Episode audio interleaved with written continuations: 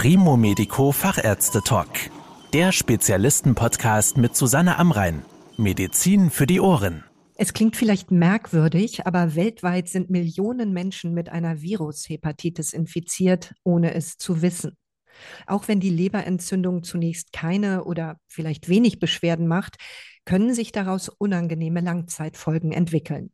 Auf welche Symptome Sie achten sollten, wie Sie sich schützen können und wie eine Virushepatitis behandelt wird, darüber spreche ich mit Dr. Christoph Schramm. Er ist Oberarzt der Ambulanz in der Klinik für Gastroenterologie, Hepatologie und Transplantationsmedizin im Universitätsklinikum Essen. Herr Dr. Schramm, wie steckt man sich denn an? Also wie bekommt man so eine Virushepatitis? Die Übertragung einer Virushepatitis hängt davon ab, von welchem Hepatitis-Virus wir sprechen. Ähm, man unterscheidet grundsätzlich fünf verschiedene Hepatitis-Viren, Hepatitis A, B, C, D und E. Es gibt auch noch ein paar seltene weitere Buchstaben in dieser Nomenklatur, die aber für die praktische Anwendung keine Relevanz haben. Das Hepatitis A-Virus und das Hepatitis E-Virus werden über den sogenannten fäkal-oralen Übertragungsweg übermittelt. Das heißt, die Viruspartikel werden von einer infizierten Person über den Stuhl ausgeschieden und über eine Schmierinfektion oder verunreinigtes Trinkwasser oder kontaminierte Lebensmittel über den Mund aufgenommen. Solche Infektionen werden häufig mit Ländern mit niedrigem Hygienestatus in Verbindung gebracht. Interessanterweise ist aber so, dass die Datenerhebung vom Robert Koch Institut zeigt, dass die meisten Fälle einer Virushepatitis A in Deutschland akquiriert werden und nicht im Ausland, wie es leicht zu vermuten wäre. Das Hepatitis E-Virus kann zusätzlich auch über nicht ausreichend gegarte Schweine und Wildfleisch übertragen werden, seltener auch über kontaminierte Blutprodukte. Hier ist aber zuletzt auch eine routinemäßige Testung implementiert worden. Das Hepatitis B-Virus und das Hepatitis C-Virus werden vor allem über den Kontakt mit kontaminiertem Blut übertragen. Bei dem Hepatitis B-Virus können auch andere Körperflüssigkeiten eine Rolle spielen. Und man spricht dann insgesamt von einem sogenannten parenteralen Infektionsweg. Das Hepatitis D-Virus stellt eine Besonderheit unter den verschiedenen Virustypen dar, weil es sich um einen unvollständigen Viruspartikel handelt, der nur im Zusammenhang mit einer Virushepatitis B übertragen werden kann. Und die Übertragung findet dann auf dem gleichen Wege statt wie das Hepatitis B-Virus. Was passiert denn eigentlich bei dieser Virushepatitis in der Leber? Also was ist das Problematische an dieser Erkrankung? Bei einer Infektion mit den Hepatitis-Viren wird der infektiöse Partikel in die Leberzelle aufgenommen und verwendet dann die zelleneigenen Strukturen zur Vermehrung und zur Freisetzung von neuen Viruspartikeln, die dann wiederum neue Leberzellen infizieren können. Und das Virus selbst als auch das Immunsystem als Reaktion auf die Infektion mit den Hepatitis-Viren kann dann eine Entzündungsreaktion hervorrufen. Das wird dann als sogenannte Hepatitis bezeichnet. Und infolge dieser Entzündungsreaktion kommt es zur Schädigung der Leberzellen und der Struktur der Leber mit Narbenbildung und Funktionsverlust. Sie haben ja eben schon was zu der Infektion der verschiedenen Formen der Virushepatitis gesagt, aber wo unterscheiden sich denn noch diese unterschiedlichen Ausprägungen? Also was ist der Unterschied zwischen einer Virushepatitis A und einer B und C und D und E? Und welche sind vielleicht schwieriger zu verarbeiten für den Körper und welche verlaufen vielleicht glimpflicher? Das ist eine sehr wichtige Frage und auch eine nicht so leicht zu beantwortende Frage. Vielleicht möchte ich erstmal einen Schritt früher ansetzen. Man kann erstmal allgemein die Virushepatitis anhand der Dauer der Infektion unterscheiden. Wir unterscheiden eine chronische von einer akuten Verlaufsform. Definitionsgemäß liegt eine chronische Verlaufsform vor, wenn diese länger als sechs Monate besteht. Also zwischen dem ersten Nachweis und dann dem aktuellen Datum. Sechs Monate als Zeitraum. Sind das weniger als sechs Monate, dann spricht man von einer akuten Virushepatitis. Eine akute Virushepatitis kann natürlich bei fehlender Ausheilung dann in eine chronische Verlaufsform übergehen. wenn dieser sechs Monats Zeitraum überschritten ist.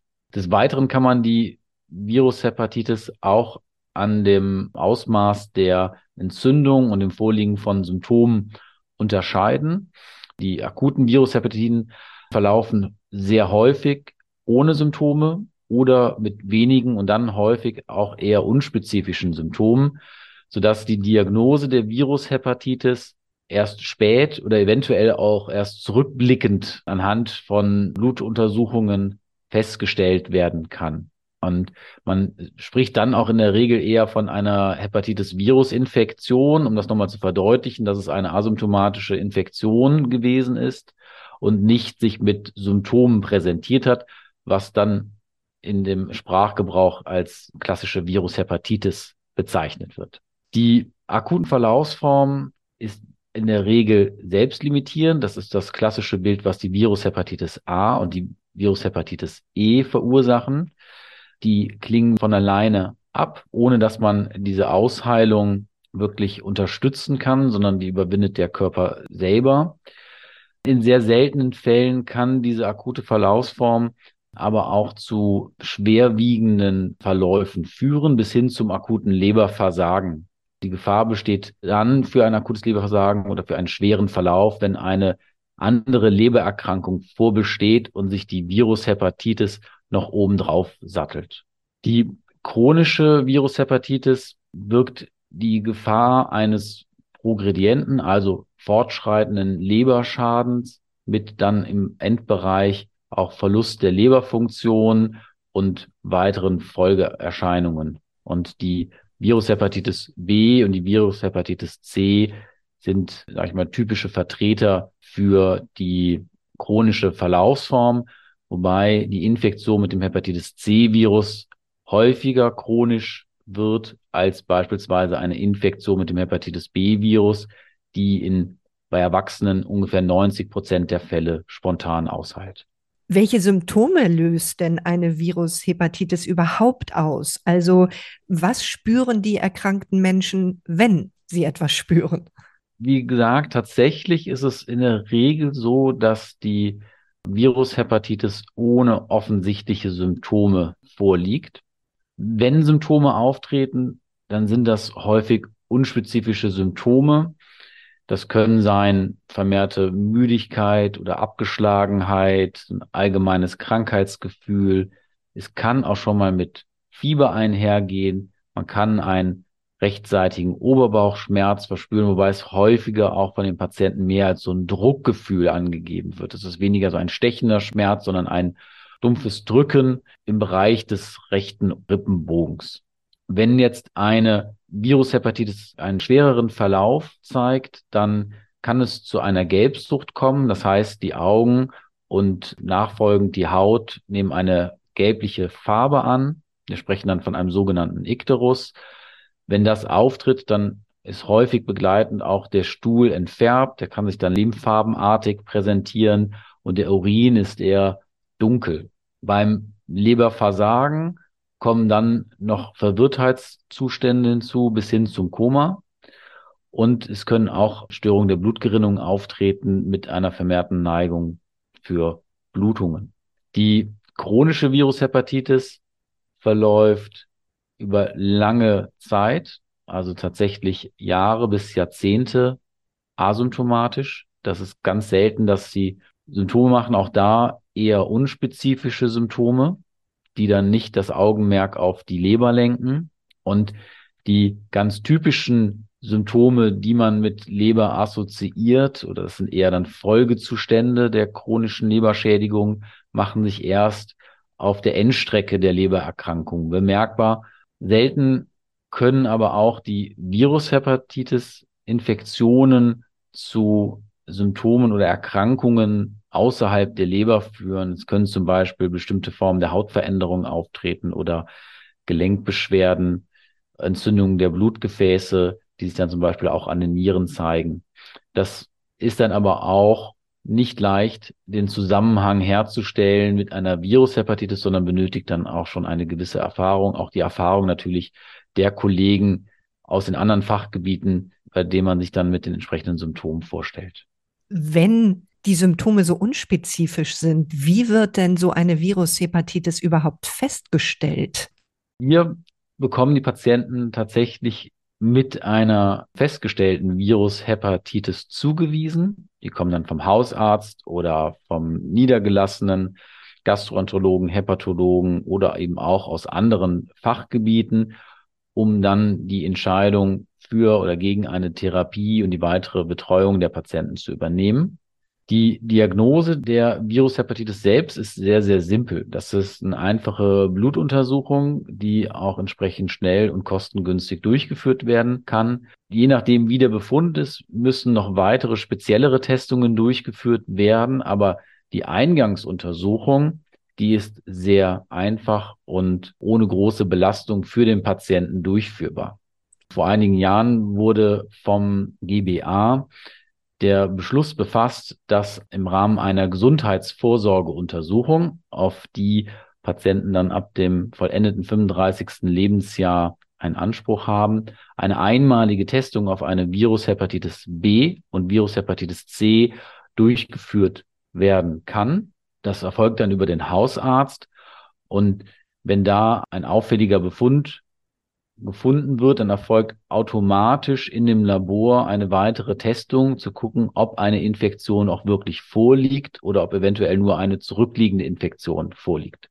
Das ist sicherlich ein ganz großer Schritt nach vorne in der Versorgung von Patienten mit einer Virushepatitis, weil wir dadurch gerade die Patienten identifizieren, die keine Symptome haben für eine Virushepatitis und die nicht ein klassisches Risikoprofil für eine Virushepatitis aufweisen. Denn es war bisher immer die Empfehlung, bei den Patienten mit einem entsprechenden Risikoprofil auch eine symptomunabhängige Testung durchzuführen. Aber sind natürlich auch viele Patienten durch das Raster gefallen bei dieser sehr groben Vorgehensweise. Und dieser Schritt mit der einmaligen Testung ist ein sehr großer Schritt nach vorne. Und das ist das, was wir in der Praxis sehen, dass wir sehr viele Patienten neu zugewiesen bekommen, die nichts von der Virushepatitis wussten, keine Symptome hatten und keine Risikofaktoren für eine Virushepatitis zeigen. Wenn Sie nun eine Patientin oder einen Patienten vor sich haben mit einer Diagnose, wovon hängt es dann ab, ob Sie behandeln und wie können Sie behandeln? Die Notwendigkeit und dann auch die Art der Therapie hängt davon ab, welche Infektion mit welchem Hepatitis-Virus vorliegt und wie die Verlaufsform ist. ist. Grundsätzlich kann man festhalten, nicht jede Infektion mit einem Hepatitis-Virus muss behandelt werden. Wie schon gesagt, verläuft die Hepatitis A und auch die Hepatitis E akut. Das heißt, sie gehen nicht in eine chronische Verlaufsform über. Es gibt Ausnahmen bei der Hepatitis E, bei Patienten unter Immunsuppression, zum Beispiel nach Organtransplantation oder Chemotherapie. Das heißt, Patienten mit einer akuten Verlaufsform, denen kann man einfach einen natürlichen Verlauf abwarten und die Infektion heilt aus. Gegebenenfalls muss man unterstützende Maßnahmen durchführen, die sich an den Symptomen orientieren. Aber wir haben auch keine Medikamente, die die Ausheilung beschleunigen. Also hier ist dann keine gezielte Therapie der Virushepatitis notwendig. Bei schweren Verlaufsformen mit Einschränkung der Leberfunktion wird immer geraten, dass die jeweiligen behandelnden Ärzte, in der Regel ist es dann in einem Krankenhaus, Kontakt aufnehmen mit einer Klinik, die auf Lebererkrankungen spezialisiert sind. Denn es kann durchaus auch möglich sein, dass bei diesen Fällen eine Lebertransplantation notwendig werden würde. Und das sollte dann natürlich von den darauf spezialisierten Kliniken betreut werden. Die chronische Hepatitis C hingegen, die würde man immer behandeln, mit wenigen Ausnahmen. Wenige Ausnahmen wären beispielsweise, wenn der Patient aus anderen Gründen eine sehr eingeschränkte Lebenserwartung hätte, entweder durch ein sehr hohes Lebensalter oder durch andere Erkrankungen oder wenn der Patient entsprechend keinen Therapiewunsch äußert. Und zur Therapie der chronischen Hepatitis C stehen mittlerweile sehr effektive und auch sehr gut verträgliche Therapiemöglichkeiten zur Verfügung. Wenn keine komplizierenden Faktoren vorliegen, dann haben wir Heilungsraten von über 99 Prozent. Und Heilung heißt dann in diesem Fall auch tatsächlich die Hepatitis C ist nicht mehr im Körper. Die Notwendigkeit zur Therapie der chronischen Hepatitis B ist etwas differenzierter. Das ist so, dass wir im Gegensatz zur chronischen Hepatitis C keine Medikamente zur Verfügung haben, die die Ausheilung der Virushepatitis B gezielt herbeiführen können, sondern die Therapie zielt darauf ab, die Aktivität und die Vermehrung des Hepatitis B-Virus zu bremsen. Das gelingt mit den verfügbaren Medikamenten auch in der Regel sehr gut. Aber selbst wenn man kein Virus mehr im Blut nachweisen kann unter der medikamentösen Therapie, ist das nicht einer Heilung von der Virushepatitis entsprechend, sondern wenn man die Medikamente weglassen würde, dann kommt es in aller Regel zu einer Vermehrung des Virus und entsprechend ist die Hepatitis genauso da wie vorher. Also es handelt sich dann bei der Hepatitis B in der Regel um eine langjährige Dauertherapie, wobei die Medikamente, die zum Einsatz kommen, sehr gut verträglich und sicher sind, auch wirklich in der Anwendung über viele Jahre und Jahrzehnte. Wenn jetzt jemand zuhört und sagt, oh je, ich bin in meinem Leben noch nie getestet worden, was ist eigentlich, wenn ich jetzt vielleicht eine Virushepatitis habe und es gar nicht bemerkt habe?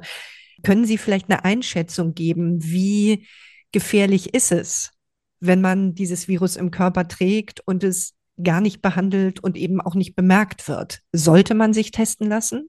Wenn man jetzt den Beschluss des GBAs voll umsetzt, dann klar, ja, sollte man einmal testen. Die Häufigkeit einer chronischen Virushepatitis ist in der Allgemeinbevölkerung sehr gering. Das sind unterschiedliche Angaben, aber da sprechen wir von meistens unter einem Prozent, ein Prozent der Bevölkerung. Das sind sehr wenige Personen von einer Virushepatitis betroffen. Natürlich steigt die Wahrscheinlichkeit an, wenn man gewisse Risikofaktoren mit sich bringt. Die Wahrscheinlichkeit ist dann deutlich höher. Es ist aber auch festzuhalten, dass nicht jede Virushepatitis zu einem chronischen Verlauf führt und auch nicht jeder chronische Verlauf führt dazu, dass ein chronischer Leberschaden auftritt und dieser chronische Leberschaden dann auch wirklich diese ganze Strecke bis hin zur sogenannten Leberzirrhose geht. Also das sind dann immer nur Bruchteile der Patienten, die dann bis hin zur Leberzirrhose gehen. Andererseits muss man auch sagen, jeder dieser Fälle mit einer Virushepatitis und fortgeschrittenem Leberschaden wäre durch eine frühzeitige Erkennung und frühzeitige Einleitung einer Therapie vermeidbar.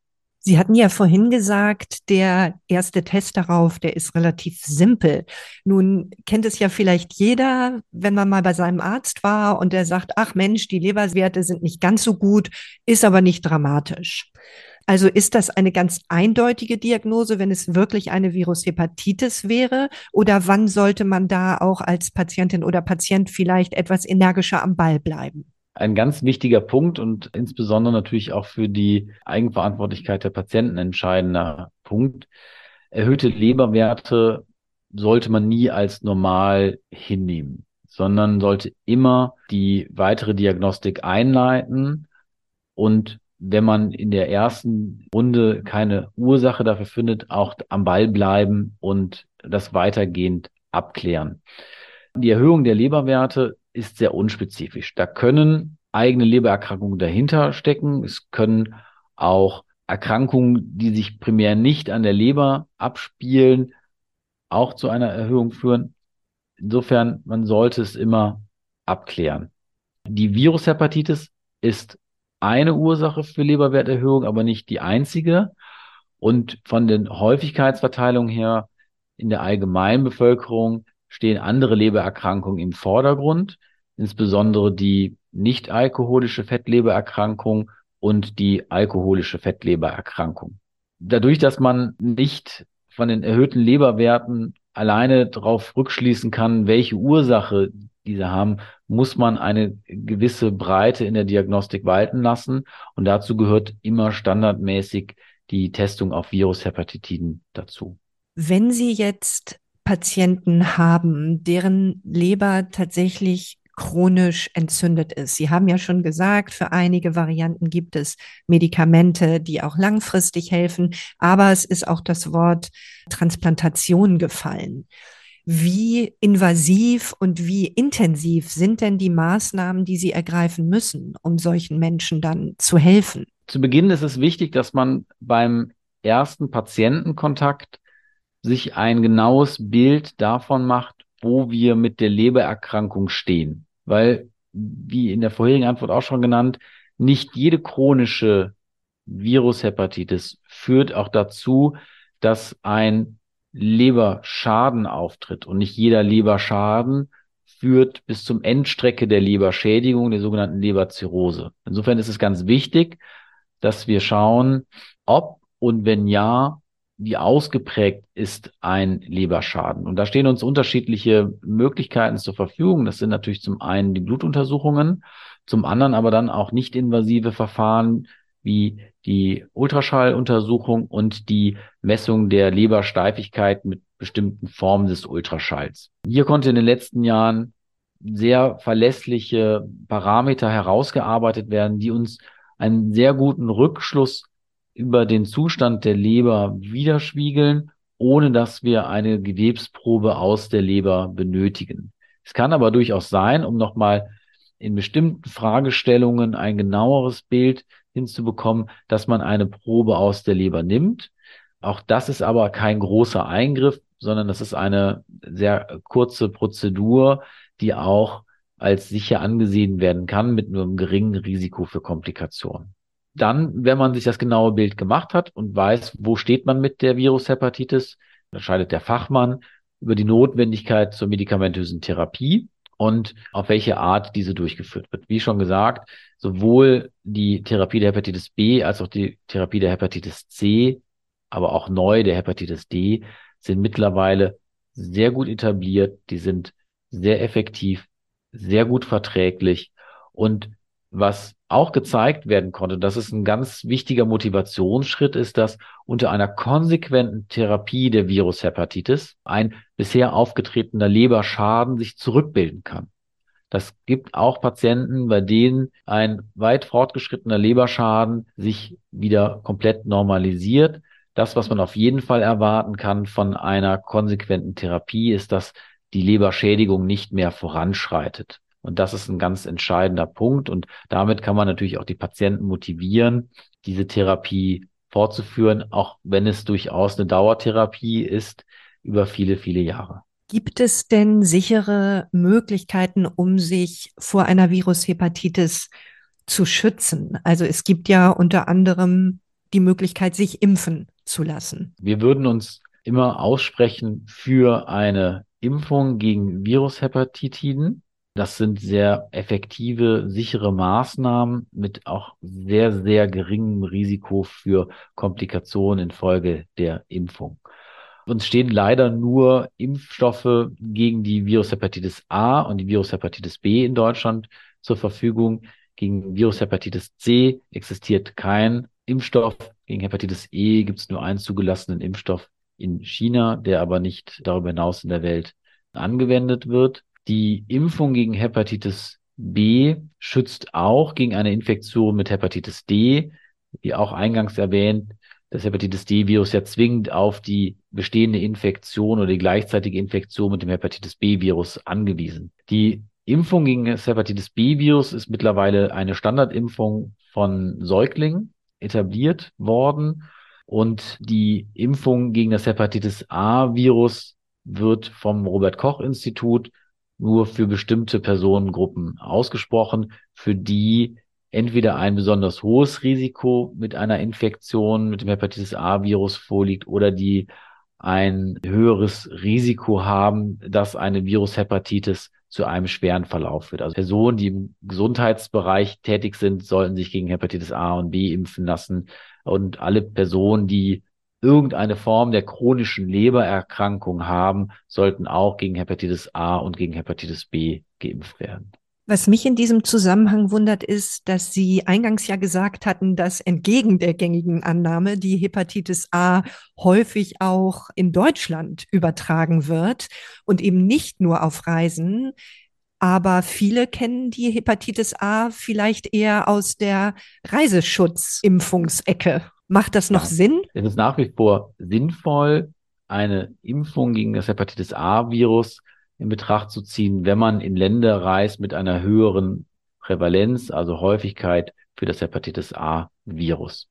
Das ist unverändert, auch wenn absolut gesehen die meisten Infektionen mit dem Hepatitis A-Virus in Deutschland akquiriert werden. Das ist in der Regel dann auch auf Ausbruchsgeschehen zurückzuführen. Also aufgrund des Übertragungsweges kann es da zu Ausbruchsgeschehen kommen, dass mehrere Infektionen in einer bestimmten Personengruppe auftreten. Darüber hinaus, neben der Impfung gibt es natürlich auch Vorsichtsmaßnahmen, die man empfiehlt. Das gilt ja aber nicht explizit nur für die Virushepatitis, sondern auch für andere Infektionserkrankungen, die man auf Reisen, insbesondere in Ländern mit geringem Hygienestatus, berücksichtigen sollten. Also, dass man Lebensmittel wäscht, kocht oder schält, bevor man sie zu sich nimmt. Oder eben zum Beispiel auch das Trinkwasser dann eher aus abgefüllten, versiegelten Trinkflaschen zu sich nimmt und nicht dann aus der örtlichen Wasserleitung. Vielen Dank für die Erklärungen, Herr Dr. Schramm. Sehr gerne. Das war der Primo Medico Fachärzte Talk mit Susanne Amrein.